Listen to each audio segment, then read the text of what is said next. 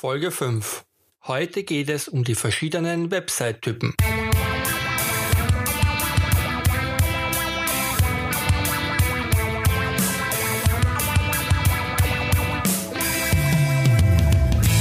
Selbst eine Website erstellen oder zu wissen, worauf es bei einem gelungenen Webauftritt ankommt? Das ist dein Ziel? Dann bist du hier richtig. In diesem Podcast geht es um die Erstellung, Optimierung und Vermarktung eines gelungenen Webauftritts. Du hörst Andrea Stocker, deinen Webdesign-Coach. Hallo, Servus und herzlich willkommen bei einer neuen Folge meines Podcasts für deinen erfolgreichen Webauftritt.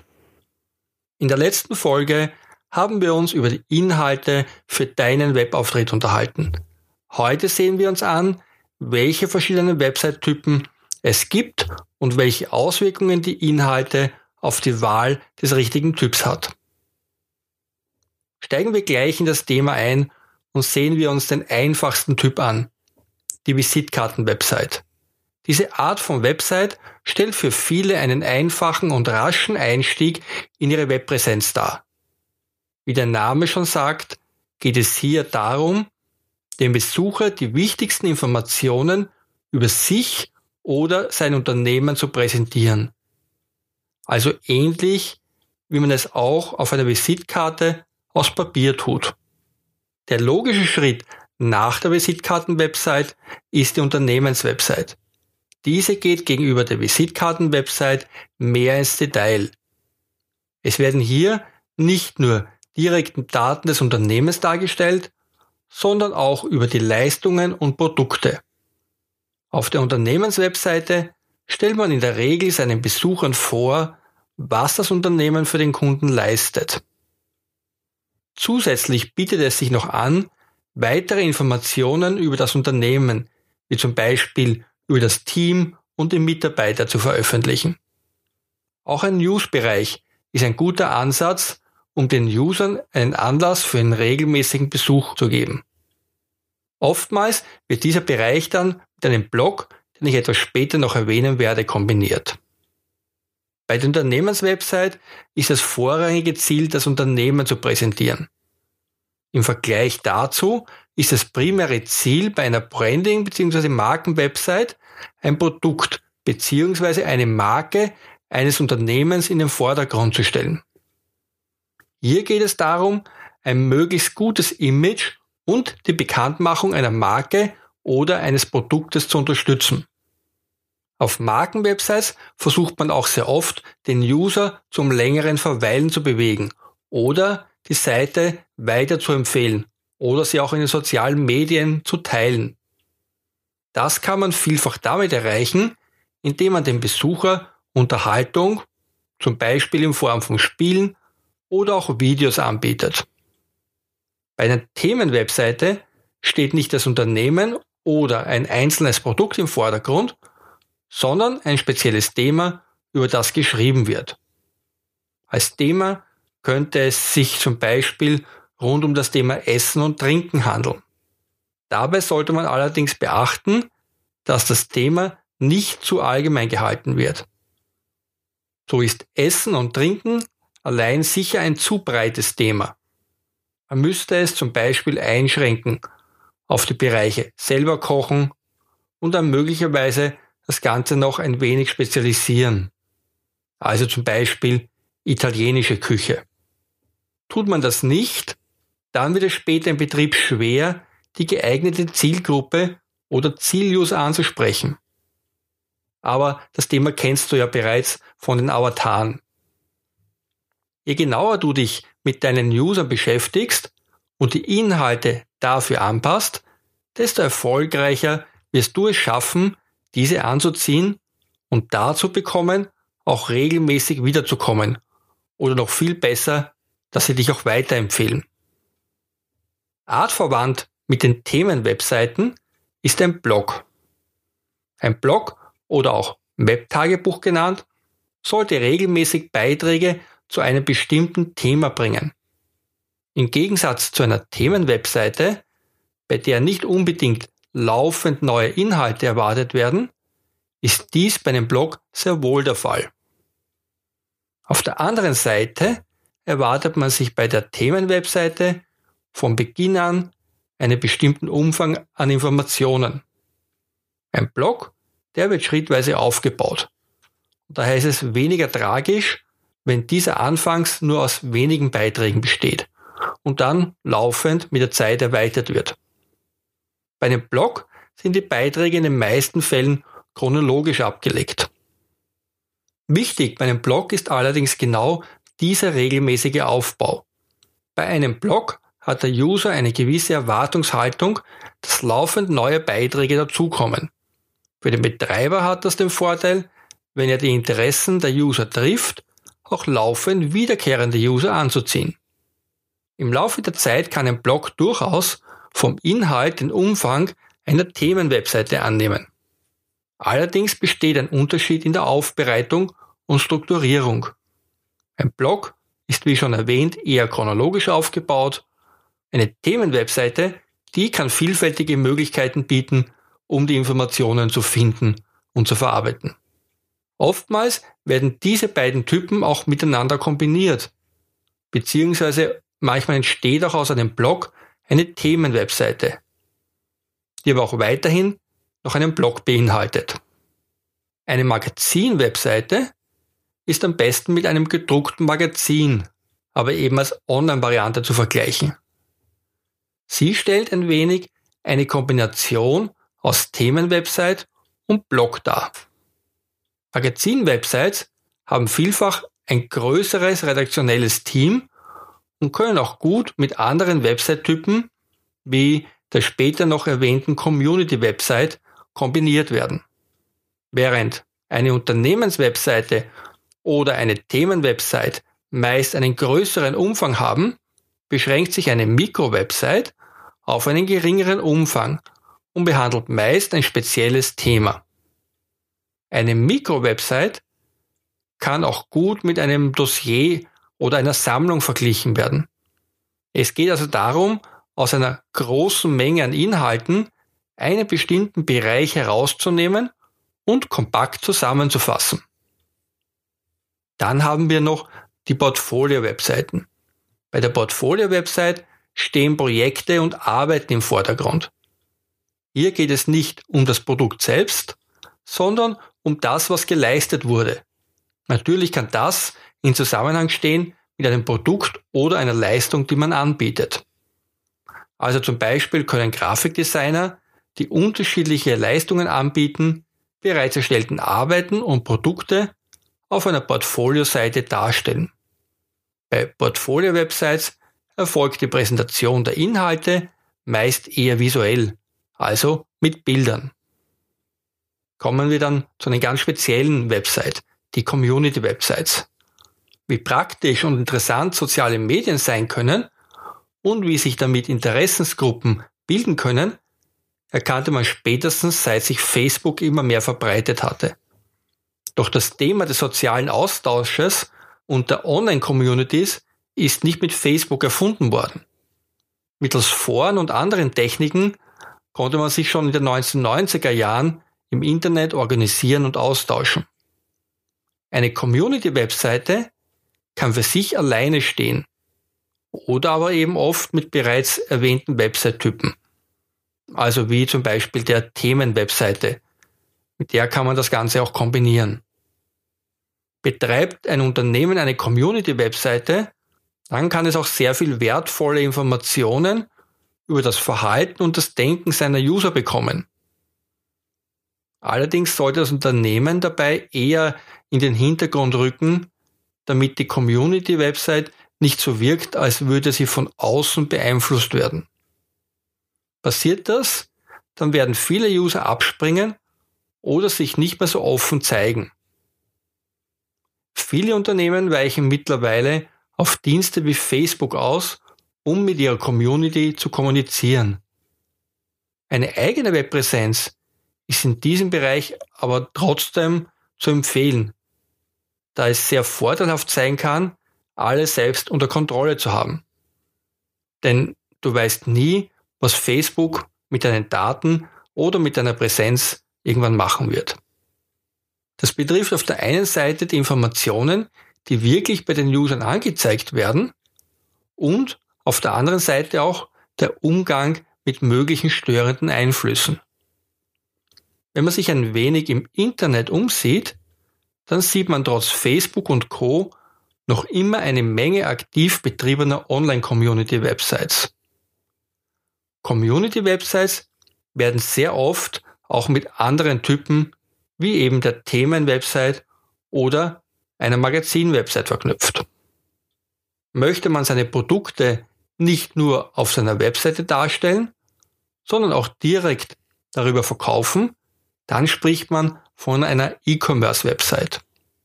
In der Regel hat man eine größere Menge an Produkten, die man wahrscheinlich auch noch in Kategorien unterteilen muss. Eine E-Commerce-Website muss also die Aufgabe erfüllen, eine bestimmte Anzahl an Produkten so zu gruppieren und darzustellen, damit der User diese leicht finden und kaufen kann.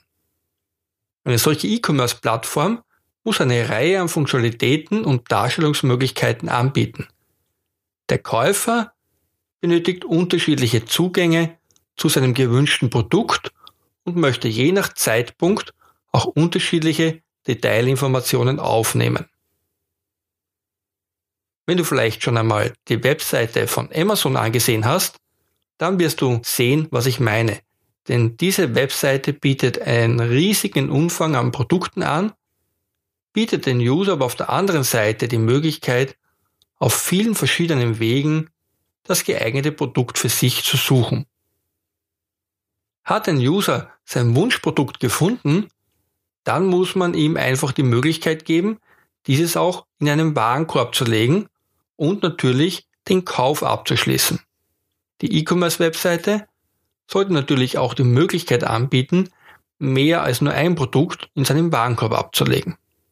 Beim Kaufabschluss ist es notwendig, den Käufer möglichst einfach zum Abschluss zu bringen und ihm die Möglichkeit zu geben, auch verschiedene Zahlungsmittel verwenden zu können.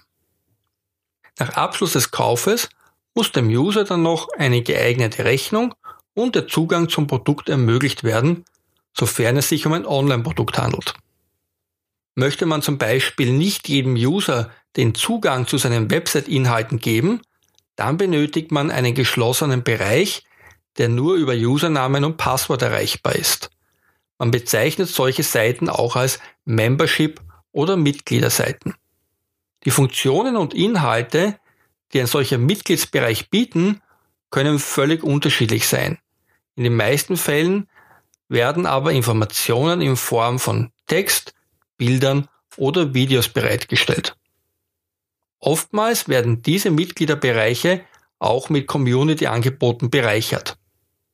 Die Abrechnung in Mitgliederbereichen kann entweder mit einer einmaligen oder durch laufende wiederkehrende Zahlungen erfolgen. Erfolgt die Abrechnung durch laufende Zahlungen, dann ist natürlich die Erwartungshaltung eines Mitgliedes in einem solchen Bereich, dass regelmäßig neue, wertvolle Informationen bereitgestellt werden. Andernfalls ist der User selten bereit, einen regelmäßigen Beitrag für den Mitgliedsbereich zu zahlen und man verliert dann laufend seine User. Ein aktueller Trend ist es im Internet Lernangebote zur Verfügung zu stellen. Man spricht in diesem Fall von E-Learning. Informationen können entweder kostenlos oder gegen eine Gebühr bereitgestellt werden. In vielen Fällen werden diese E-Learning-Angebote in Zusammenhang mit Membership-Seiten angeboten. Eine ganz spezielle Art von Webseiten sind jene, die bestimmte Funktionalitäten bereitstellen. Diese können von einfachen Berechnungen bis hin zu komplexen Programmen reichen. Wenn du vielleicht schon einmal mit verschiedenen Google-Produkten wie Google Docs oder Google Tabellen gearbeitet hast, dann weißt du, was ich meine. Diese Seiten oder auch Web-Applikationen unterscheiden sich zum Teil gar nicht von Programmen, die am Computer des Anwenders installiert sind. Die Erstellung solcher funktionalen Webseiten oder Web-Apps ist allerdings programmtechnisch relativ aufwendig und damit zum Teil auch sehr kostenintensiv. Kommen wir jetzt zum Abschluss noch zu einem speziellen Marketing-Seitentyp. Möchtest du ein bestimmtes Produkt im Internet verkaufen, dann bietet sich dafür eine sogenannte Landingpage oder Salespage an. Diese Seiten haben nur einen Zweck, nämlich ein Produkt zu verkaufen. Diese Seiten folgen zum Teil ganz anderen Richtlinien als normale Webseiten. Legt man bei normalen Webseiten zum Beispiel in der Regel großen Wert auf die Navigation, so versucht man bei den Verkaufsseiten gänzlich darauf zu verzichten. Auf diesen Seiten soll es absolut keine Ablenkung und irgendwelche störenden Elemente geben, die den User von der Seite wegziehen oder ihn vom Produkt ablenken. Gedanklich muss man sich beim Aufbau von normalen Internetshops und E-Commerce-Webseiten trennen. Diese haben die Aufgabe, dem User das Auffinden von anderen Produkten zu ermöglichen, was man bei den speziellen Verkaufsseiten absolut vermeiden möchte. Da die Landingpage ein für sich getrennter Auftritt ist, muss dieser auch eigenständig behandelt werden und wird in der Regel nicht mit dem restlichen Webauftritt gemeinsam erstellt. Eine Abwandlung der vorhin genannten Verkaufsseiten ist die sogenannte Squeeze Page. Auch diese hat wie die Verkaufsseite nur einen Zweck. Dieser ist aber nicht das Verkaufen von Produkten, sondern den User dazu zu bewegen, seine Daten gegen Tausch eines in den meisten Fällen kostenloses Produktes herzugeben. Im Online-Marketing fragt man vom Besucher meist die E-Mail-Adresse und den Namen ab, um ihm dann ein mehr oder weniger wertvolles Geschenk meist auch online, zukommen zu lassen. Dies ist meist der Start für einen mehr oder weniger aufwendigen Verkaufsprozess, der schlussendlich bei der bereits erwähnten Sales Page landet. Du hast jetzt eine Reihe verschiedener Website-Typen kennengelernt. Diese Liste ist natürlich nicht vollständig, denn es gibt viele Formen und Abwandlungen oder Spezialwebseiten. Du hast dabei aber auch gesehen, dass es nicht immer reine Typen gibt, sondern dass diese auch kombiniert werden können. Möglicherweise hast du dir jetzt auch schon die Frage gestellt, welchen Website-Typ man nun nehmen soll. Diese Antwort solltest du dir zum Teil schon selbst beantworten können. Du hast dich hier in der Vergangenheit bereits mit deinen Zielpersonen, Zielen und Inhalten beschäftigt. Daraus abgeleitet solltest du jetzt den oder die passenden Website-Typen finden können. Die Entscheidung, welche Website-Typen du verwendest, hängt also primär von diesen Faktoren ab. Wichtig ist aber auch zu erkennen, dass die unterschiedlichen Typen auch unterschiedlichen Aufwand bedeuten. Auf der einen Seite in der technischen Umsetzung und auf der anderen Seite auch in der inhaltlichen Betreuung. Diese Erkenntnis ist ganz wichtig für die weitere Schlussfolgerungen. Wir werden uns in den nächsten Folgen noch damit beschäftigen, wer zum Beispiel den Auftritt umsetzen oder betreuen soll. Wenn du technisch aufwendige Systeme verwenden willst, dann muss dir auch bewusst sein, dass du selbst einen entsprechenden Aufwand treiben musst, um dir das notwendige Wissen anzueignen. Oder du musst wissen, wer für dich die Arbeit am besten durchführen könnte. Auch inhaltlich ist es ähnlich. Wenn du nur eingeschränkt Zeit zur Verfügung hast, dann hat auch die Menge an Inhalten und die Zeit für die Betreuung seine natürlichen Grenzen. Du musst möglicherweise einen Kompromiss zwischen deinen Zielen und dem, was du umsetzen und dir auch leisten kannst, eingehen. So, und jetzt schauen wir uns einmal an, wie geht es unserer Familie Reblinger mit den Website-Typen zu ihren Unternehmen und ihren Plänen. Wie so oft sitzen Julia und Martin an einem Freitag gemeinsam zusammen und Julia erklärt Martin ausführlich die verschiedenen Typen. Da Martin brav seine Hausaufgaben gemacht hat und sich mit den Inhalten für seinen Webauftritt intensiv beschäftigt hat, fallen ihm während des Gesprächs schon die passenden Typen für sein Vorhaben ein. Er benötigt definitiv mehr als nur eine Visitkarten-Website, eine Unternehmenswebseite wo er sein Lokal und seine Produkte vorstellen kann, wäre ideal. Aber er wollte auch regelmäßig Informationen zum Thema Wein schreiben. Dafür wäre natürlich ein Blog besser geeignet. Und dann will er langfristig auch noch seine Produkte online verkaufen.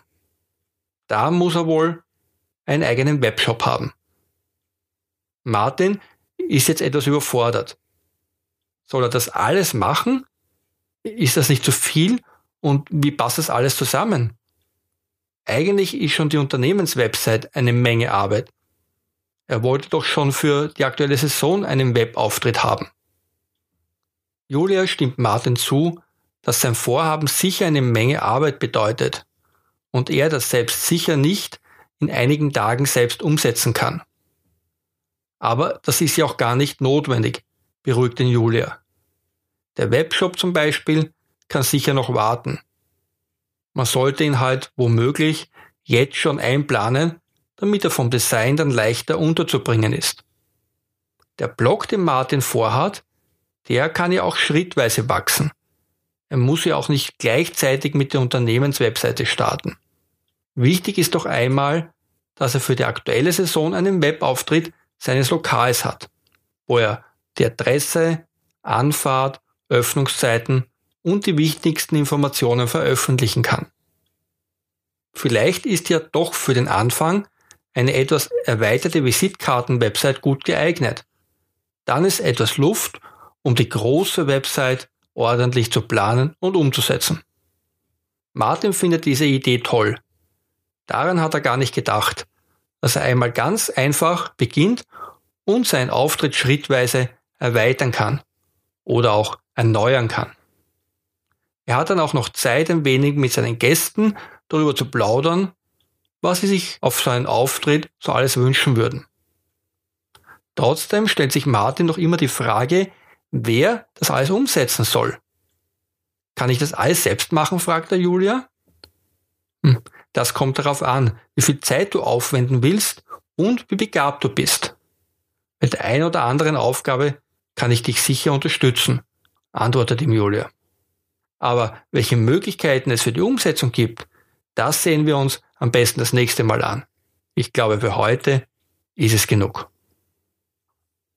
Du hast in dieser Folge heute eine Reihe von Website-Typen kennengelernt. Das beginnt bei der einfachen Visitkarten-Website und geht dann weiter zur Unternehmenswebsite oder zur Markenseite, wenn Marken oder Image im Vordergrund stehen. Möchtest du laufend aktuelle Informationen anbieten, dann ist ein Blog ideal.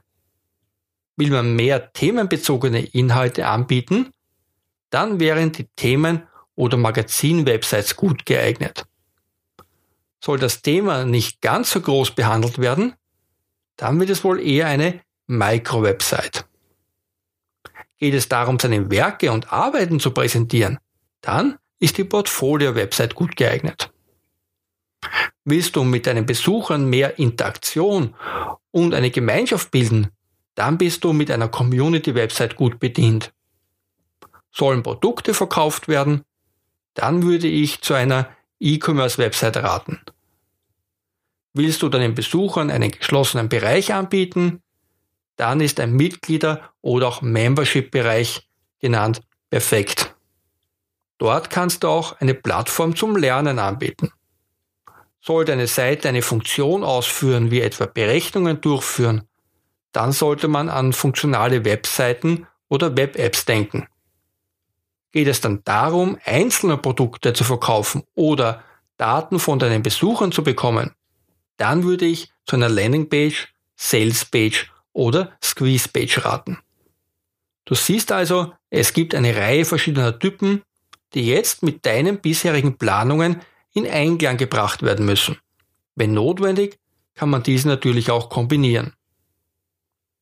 Die aktuellen Shownotes zu dieser Podcast-Folge findest du wie immer im Web unter podcast.webdesign-coach.com-folge 005. Wenn dir der Podcast gefallen hat, dann abonniere ihn bitte und empfehle ihn weiter. Über eine Bewertung auf iTunes würde ich mich sehr freuen. Das hilft mir und dem Podcast für eine größere Verbreitung. Wenn du Kritiken oder andere Vorschläge für mich hast, dann lass es mich am besten per persönlicher Nachricht wissen. Am besten erreichst du mich über meine Podcast-Webseite. Servus, liebe Grüße und bis zum nächsten Mal. Andreas, dein Webdesign-Coach.